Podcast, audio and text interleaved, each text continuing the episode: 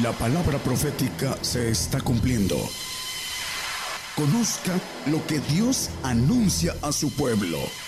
Bienvenidos a su programa, Gigantes de la Fe. Gigantes de la Fe. Muy buenos días hermanos. Eh, Dios les bendiga a todos los que nos escuchan a través de las radios y nos ven eh, a través de las televisoras. Ah, vamos a tomar un tema, uh, un repaso. En parte hace tiempo dimos este tema, pero ahora lo vamos a, partir en dos. Eh, una parte eh, semejanzas proféticas y otra lo que el nos ofrece acerca de lo que nos dice la palabra, hagamos al hombre a imagen y semejanza. Y dentro de los planes de Dios, desde antes de la fundación del mundo, está eh, determinado que podamos llegar a ser semejantes a Él.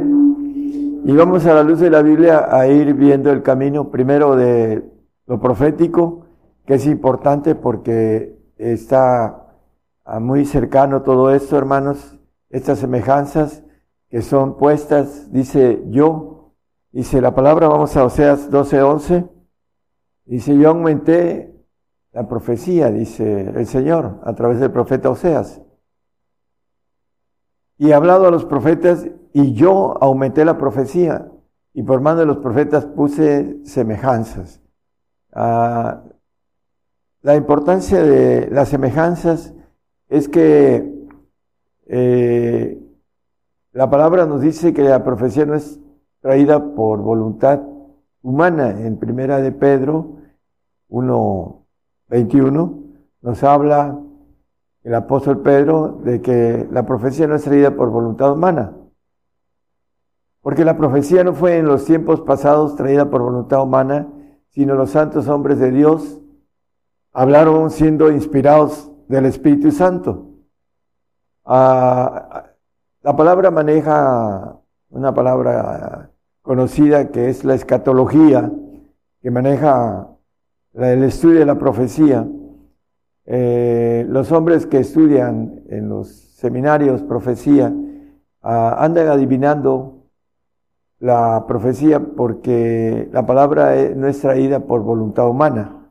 Entonces, dentro de estas premisas, Dios puso y aumentó, puso semejanzas y aumentó la profecía. Lo leímos en Oseas 2, 12, 11.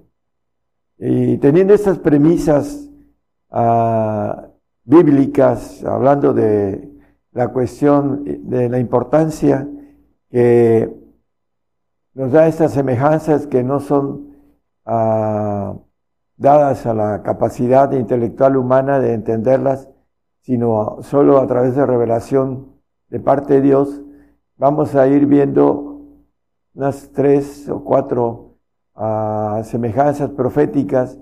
Una de ellas maneja la palabra acerca de el, Mateo 24, 1 y 2, nos dice el Señor, hablando proféticamente el Señor.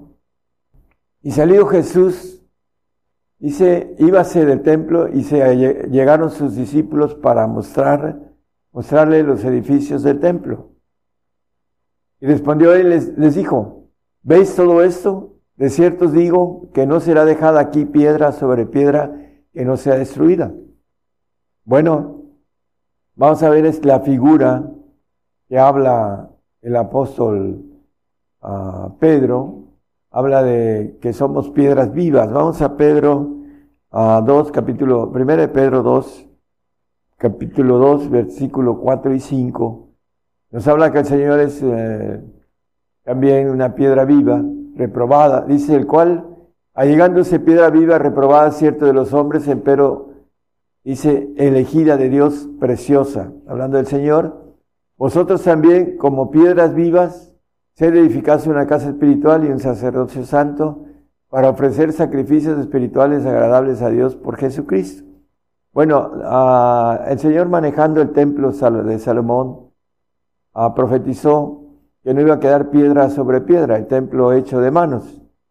Y en el año 70 ah, el emperador Tito destruyó el templo, cumpliéndose la profecía que el Señor dijo sobre el templo hecho de manos. La palabra nos dice en Hechos que Dios no habita en templos hechos de manos. Hechos 7:48. Ah, en adelante dice, si bien el Altísimo no habita en templos hechos de mano, como el profeta dice. El 49, hermano. El cielo es mi trono y la tierra el estrado de mis pies. ¿Qué casa me edificaréis? Dice el Señor. ¿O cuál es el lugar de mi reposo? Hasta el 51, por favor. ¿No hizo mi mano todas estas cosas? Duro de servirse e incircuncisos de corazón y de oídos. Vosotros resistid siempre al Espíritu Santo, como vuestros padres, así también vosotros. Bueno, eh, el Altísimo no mora en templos hechos de manos, pero la palabra nos dice ahora que somos templos del Espíritu de Dios. Nos dice el apóstol Pablo en 1 Corintios 3, 16, que somos templos del Espíritu de Dios. ¿No sabéis que soy templos de Dios y que el Espíritu de Dios mora en vosotros? Bueno, ¿cuál es la figura acerca de, ese templo que en el Antiguo Testamento, en el lugar santísimo, habitaba Dios? Eh, al final sabemos que Él no habita en templos hechos de manos porque viene el cambio a través de la redención del Señor, a través de su sacrificio en la cruz, a través de su sangre, podemos entrar hasta el lugar a santísimo, como dice la palabra hablando del Espíritu de Dios. Sabemos que somos templos, aquellos que podemos entender el camino a la bendición de ser templos de Dios, pero la figura de la piedra que va a ser destruida, así como fue destruido el templo de Salomón en el año 70 de nuestra era, aquí también viene una consumación para nosotros como piedras vivas, y vamos a verlo a la luz de la Biblia, Daniel 9:27 nos habla de una entera consumación al pueblo gentil. En otra semana confirmará el pacto a muchos, y a la mitad de la semana hará cesar el sacrificio y la ofrenda, Después, con la muchedumbre de las abominaciones será el desolar, y esto hasta una entera consumación. Viene una consumación de cristianos en estos tiempos que están muy cercanos a que suceda. Ya ha empezado, tenemos unos años siendo perseguidos y al final ah, manejan los números que hay más de 300 millones de cristianos ya muertos por su fe en todo el mundo, dice que se derramará ya la determinada sobre el pueblo asolado, sobre el pueblo judío, que va a ser asolado en el tiempo del anticristo, que va a ser perseguido por el anticristo en el tiempo de ira, y que una tercera parte de ese remanente va a pasar con el ADN adámico a ser eh, gobernados en el milenio cuando venga el Señor a gobernar la tierra. Bueno, la entera consumación, nos dice Apocalipsis 6, 10 y 11, nos habla también, hablando del cuarto y quinto sello, y clamaba en alta voz diciendo, ¿hasta cuándo, Señor Santo y verdadero, no juzgas y vengas nuestra sangre de los que moran en la tierra? Y les fue dada sendas ropas blancas y fuese dicho que reposasen todavía un poco de tiempo hasta que se completaran sus consiervos y sus hermanos, que también habían de ser muertos como ellos. Bueno, la, palabra habla aquí eh, primero en el cuarto sello y el, que va a haber eh, una, ah, una persecución a través de, viene peste, hambre, eh, bestias de la tierra, y dice, y muerte a través de todo esto que está escrito, hermanos, y que va a suceder, eh, viene una, ah, hablando de la economía, un colapso económico entre poco, y viene el hambre, y vamos a tener que pasar esos ah, puntos que nos habla el 6, 8 de Apocalipsis, que son, dice al final, a la, que tienen potencial para matar una cuarta parte, hablando de eh, caballo amarillo, dice, para matar con espada, con hambre, con mortandad y con las bestias de la tierra, que es parte de lo que está muy cercano, para que nosotros también, como piedras vivas, ah, tengamos que, eh, como templo de parte de Dios, eh, de manera, entre comillas, ser eh, muertos, pero no destruidos, porque todo aquel que dé la vida por el Señor dice que la hallará.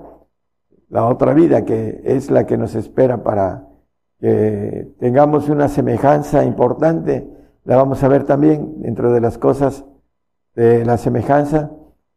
Vamos a ver en Daniel 7, 7 y 8. Vamos a ver otra semejanza que ya hemos visto. Nada más vamos a ver unas tres semejanzas proféticas.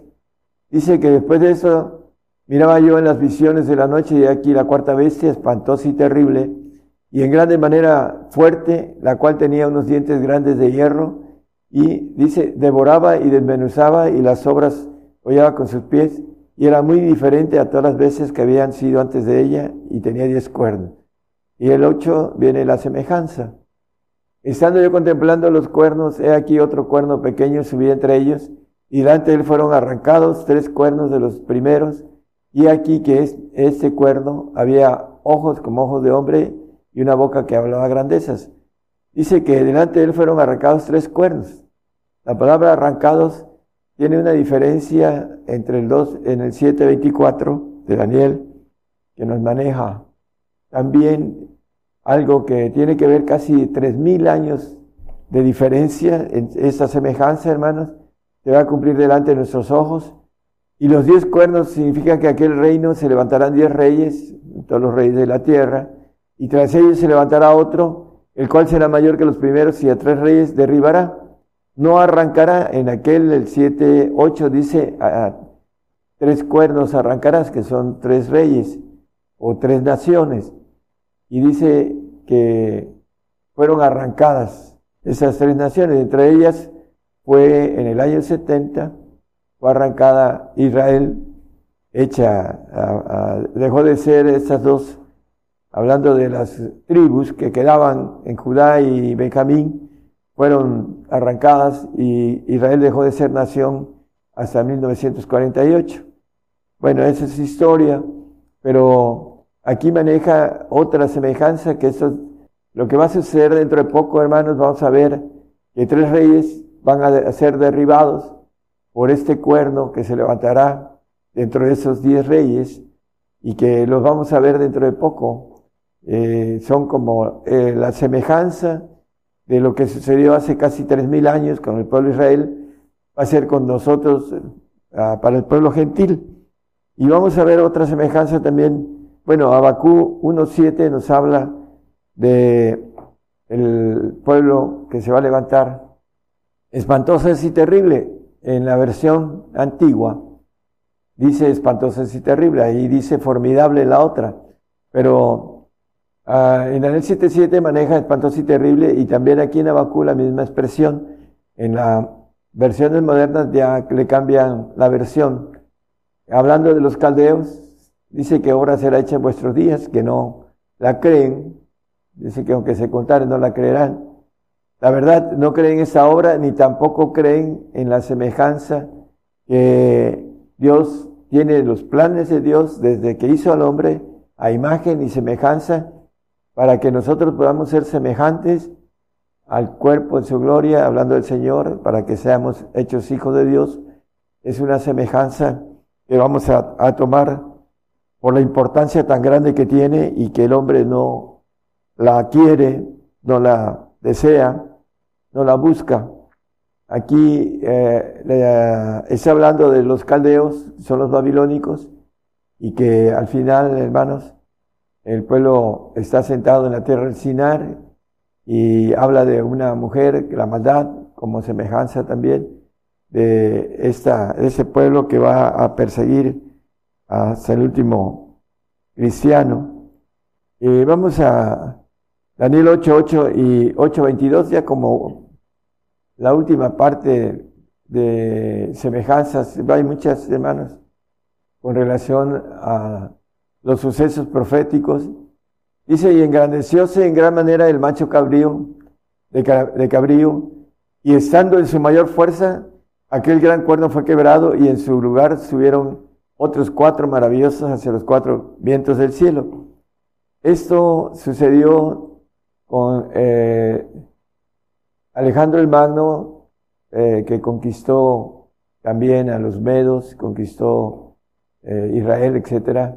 Dice la palabra que cuando Alejandro murió, murió muy joven, cuatro generales se dividieron el país. Dice, ese cuerno fue quebrado en cuatro maravillosas ah, partes, dice. En su mayor, estando en su mayor fuerza, ese gran cuerno fue quebrado. Hablando de la historia del pueblo de Grecia, y en el 8, 20, hablando 22, ¿verdad? 22 Hablando de otro pueblo, el pueblo gentil, porque el otro fue para el pueblo de Israel, el, suceso hace casi tres mil años. Y este sucedió en el 91, hermanos, hace 30 eh, años, y que fue quebrado y sucedieron cuatro en su lugar, significa que cuatro reinos sucederán de la nación, más no la fortaleza. Sabemos que el AURSS, la Unión de Repúblicas Socialistas Soviéticas, en el 91 se dividió en cuatro partes eh, grandes. Eh, después de la salida de Mikhail Gorbachev, vimos el suceso y la, la realidad es que se cumplió esta parte de semejanza delante de nuestros ojos y no la, el hombre no la ve porque no tiene la revelación directa de parte de Dios y estudia y adivina la profecía, porque la profecía no viene por voluntad humana, así lo leímos en la palabra. Hay otra semejanza, la vamos a dejar a un lado, porque me gustaría entrar a, lo que es el... En Filipenses 3:21 habla de una semejanza de cuerpo, hablando del Señor Jesucristo, el cual transformará el cuerpo de nuestra bajeza para ser semejantes al cuerpo de su gloria por la operación con la cual también sujetar, dice, puede también sujetar así todas las cosas. Hablando de la semejanza al cuerpo de su gloria. Vamos a ver esa semejanza que es muy importante, que habla el Génesis 1.26, cuando dice que hagamos al hombre a imagen y semejanza. A imagen, somos a imagen. Eh, la palabra nos habla de esa imagen, eh, hablando de los ángeles, Ah, dice Daniel, eh, semejanza de hombre, etcétera. Hablan, no, no tienen alas porque no necesitan poder para quitar la atracción de la, de la tierra para volar.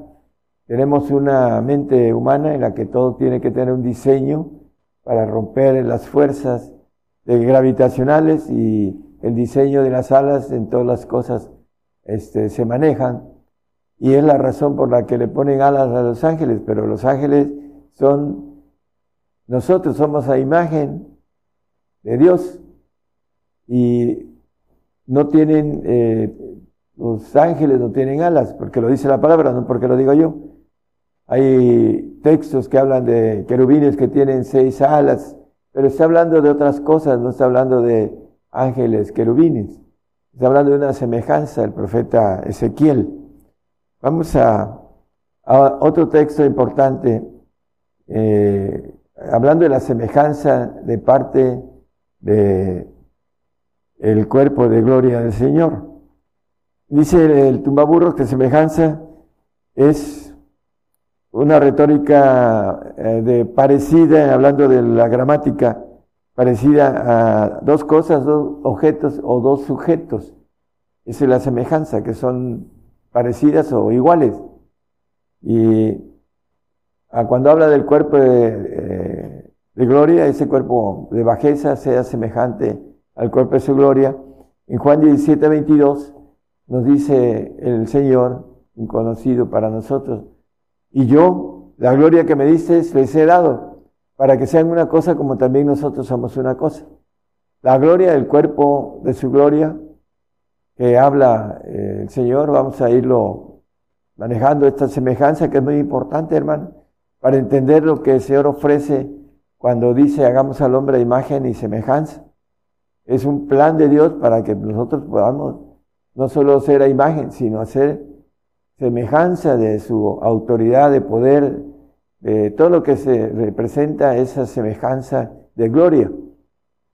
En, el, Juan 17, 5, eh, dice al Padre, ahora pues Padre, glorifícame tú cerca de ti mismo con aquella gloria que tuve cerca de ti antes que el mundo fuese. ¿Cuál es la gloria que el Señor tenía? Bueno, nos habla la palabra de una gloria muy especial.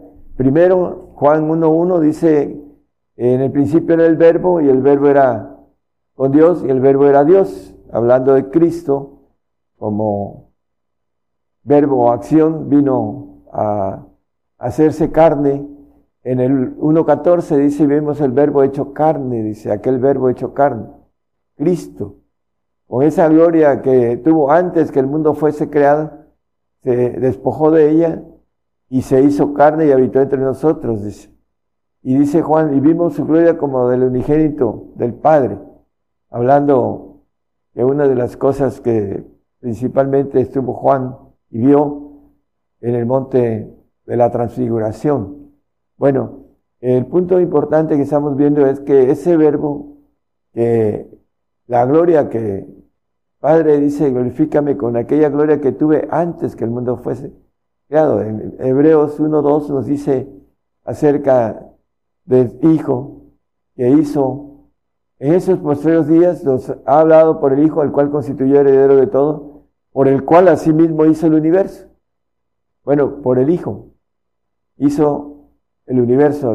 dice la palabra que eh, el que venciere, pues será todas las cosas, y yo seré su Dios y él será mi Hijo. Pues será todas las cosas como el Señor posee todas las cosas, que es Rey de Reyes y Señor de Señores, y que toda uh, rodilla se doblará delante de Él en los cielos, en la tierra y debajo de la tierra, hablando de debajo de ella, porque, bueno, no vamos a meternos en eso, pero existen ciudades de ángeles, por eso dice, debajo de ella también se doblará toda rodilla. Y lo dice Apocalipsis, hermanos, son otros temas. Vamos a, Juan, perdón, a, a Zacarías 12.8. Nos habla que seremos como el ángel de Jehová.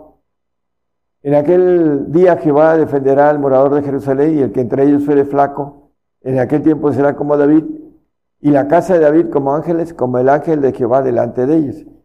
Bueno, el Señor nos ofrece que seamos como el ángel de Jehová. Cuando dice la gloria que me diste, eh, el Señor es un ángel de Jehová Todopoderoso.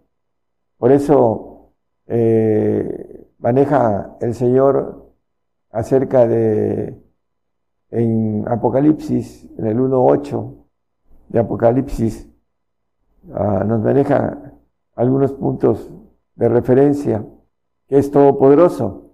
Yo soy el alfa y el omega, principio y fin, dice el Señor, que es y que era y que ha de venir el todopoderoso.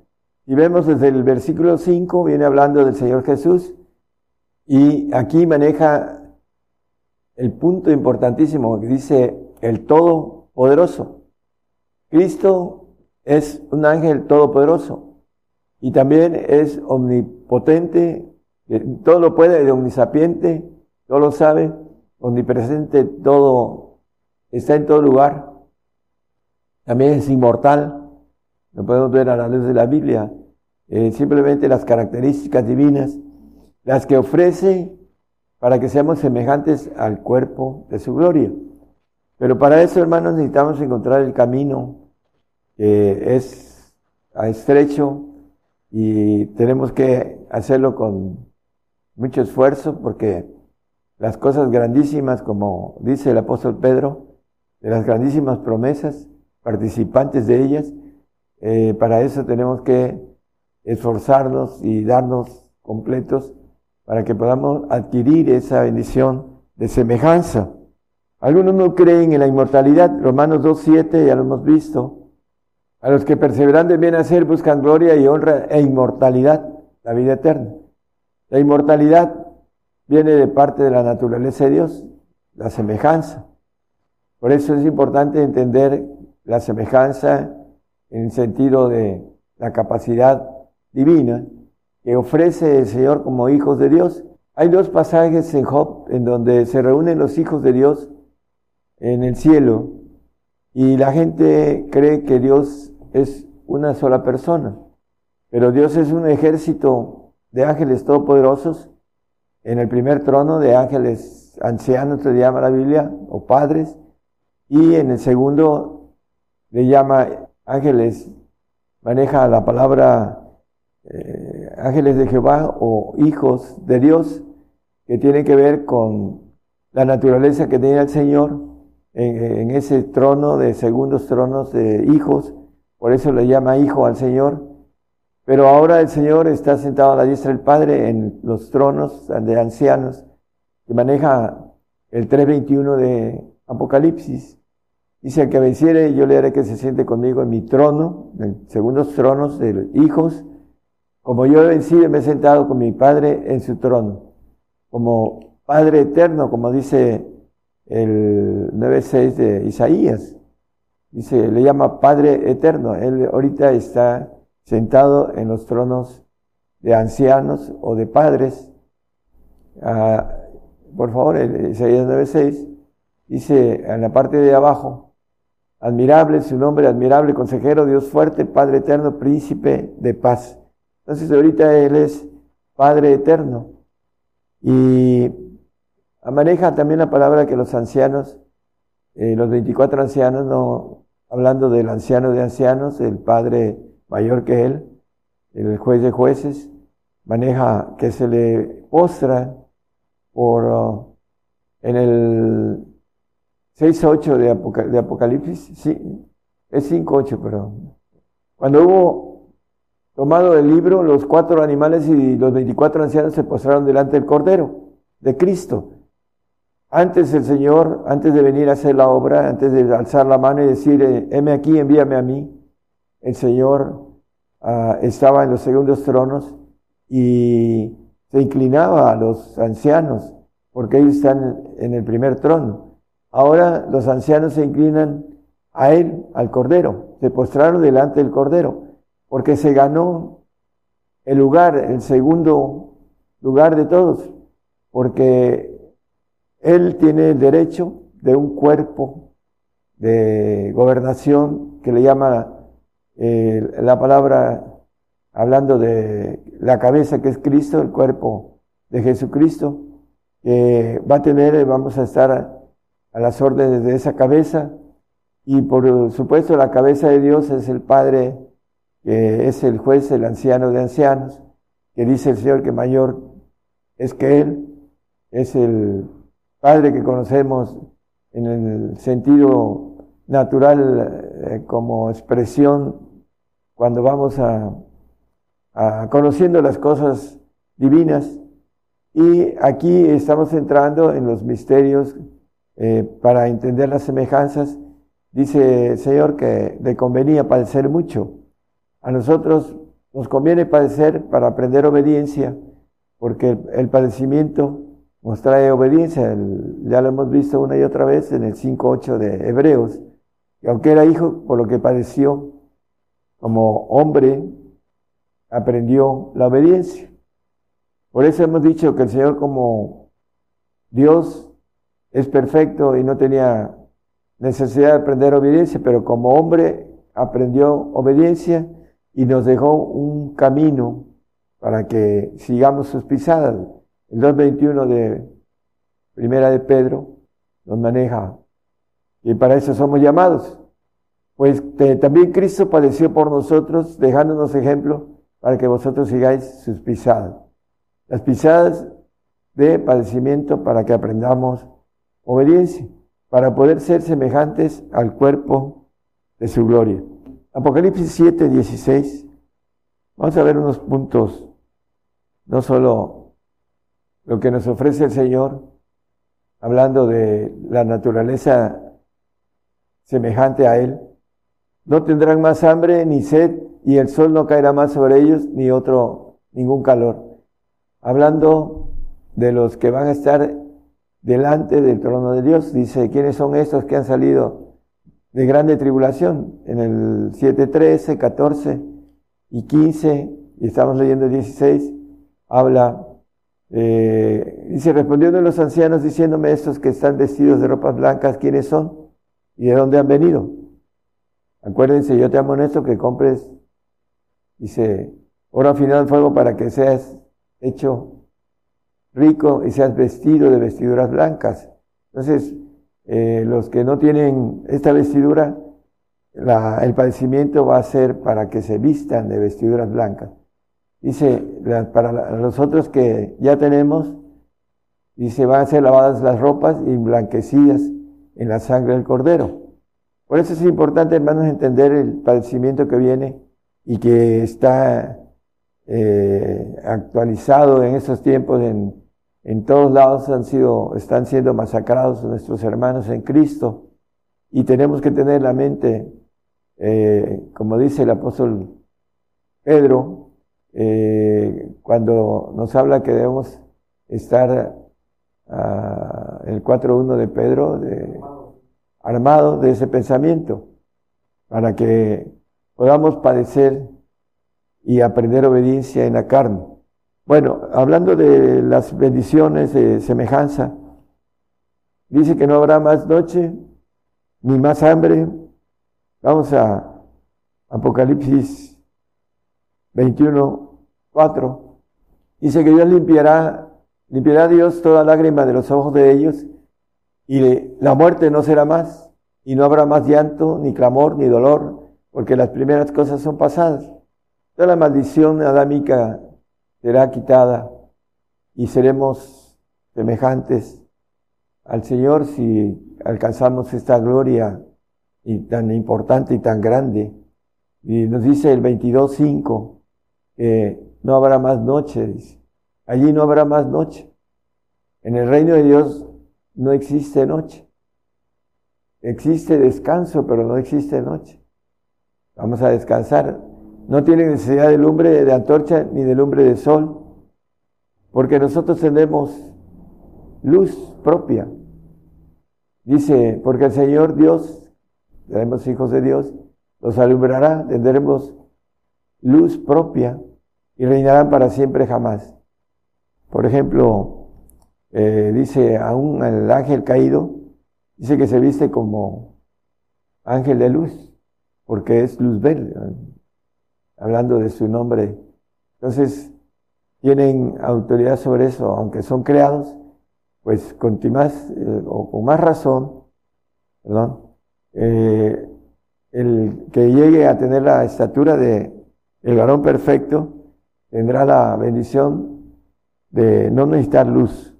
Tenemos ah, ah, para hacer eh, luz en lugares oscuros. Ah, ahorita nosotros traemos esta antorcha, que es la profecía que alumbra un lugar oscuro, dice, hasta que el día esclarece. Pero en el tiempo eterno tendremos una luz propia, que es la luz uh, parte de naturaleza divina. Bueno, el punto importante que la mayoría de hombres no quieren buscar al Señor eh, con todas sus fuerzas y con todo su empeño, con todas sus energías, con toda su mente, como dice la palabra, porque tenemos una lucha en la carne y una lucha en el espíritu alma que tenemos que vencer y conocer cómo trabaja Satanás en nuestra carne y cómo trabaja Satanás en nuestra alma para poder vencer no tenemos lucha contra carne y sangre, sino contra principados, potestades, contra malicias en los aires. Entonces, ah, la lucha es fuerte y para eso necesitamos valentía.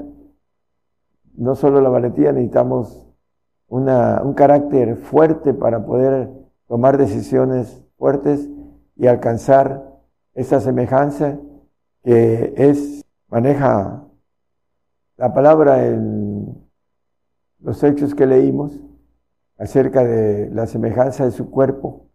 Vamos a ser semejantes al ángel de Jehová, todopoderoso, siempre y cuando nosotros alcancemos a dar el brinco del alma poniendo nuestro yo en servicio de la voluntad de Dios, que es el punto importantísimo para poder brincar a ser una criatura nueva, como lo maneja la Biblia. Dice, para poder ser una criatura nueva necesitamos renunciar a, todas las cosas, tenerlas en, en la lista, cualquier cosa que el Señor nos pida, se tiene que renunciar. Por eso es el hombre le huye al compromiso. Cuando empecé mi ministerio, había un amigo que le dije, vamos a la campaña de milagros, porque Dios me hizo un milagro y a través de ese empecé a, buscarlo con esfuerzo, con ahínco, con ganas. Y al final, pues tuve el resultado importante de encontrarlo, porque es una ley, el que busca haya, que llama se le abre, el que clama se le responde. Entonces, dentro de estas leyes, ah, el hombre no quiere comprometerse porque eso es lo que me decía. Dice, no, si me hace un milagro voy a comprometer. Y andaba chueco, andaba mal. Bueno, pues lo llevé casi a la fuerza y el Señor le hizo el milagro, pero no quiso él seguir adelante en el camino del reino y se conformó con eh, ser pastor de ovejas eh, salvas. Entonces ahí está trabajando hasta el día de hoy, porque no quiso comprometerse en forma con el Señor. El camino del reino es un compromiso completo. Dice el, apóstol Pablo, cuando el Señor se le apareció camino a Damasco, y le dijo, ¿qué quieres que haga, Señor? Esa es la, la expresión, ¿no? Y también cuando el Señor me llamó, me dijo, ah, estás dispuesto a todo. Eso es lo que el hombre tiene que entender para poder alcanzar estas grandísimas promesas de parte de, Dios. Segunda, de Pedro 1.7, 1.4, gracias. Por los cuales nos son dadas preciosas y grandísimas promesas. ¿Cuáles son las grandísimas promesas? Bueno, la naturaleza, la semejanza, el ser igual al cuerpo de su gloria. Dice, para que por ellas fueses hechos participantes de la naturaleza divina. Aquí lo está ah, rectificando y diciendo, habiendo huido de la corrupción que está en el mundo por concupiscencia. Ah, participantes de la naturaleza divina. Está a nuestro alcance, pero necesitamos entender que hay que darle todo al Señor para poder obtener todo. Dame todo y te daré todo. Es una ley divina. Mientras no le demos todo, no podemos obtener la bendición del todo. Es importante entonces que podamos ir caminando y, eh, como dice, descubriendo esta justicia que está escondida y que debemos ir de eh, fortaleza en fortaleza, de paso por paso, descubriendo hasta tener la certeza de que esto es una gran verdad y que aquellos que se la pierden, que se la pierdan, se van a arrepentir durante todo el tiempo que estén vivos. Hablando de la vida después de esta vida. Que el Señor los bendiga a todos. Gracias. Por el día de hoy hemos conocido más de la palabra profética más permanente que alumbra como una antorcha en un lugar oscuro hasta que el día esclarezca y el lucero de la mañana salga en vuestros corazones. Esta ha sido una producción especial de Gigantes de la Fe.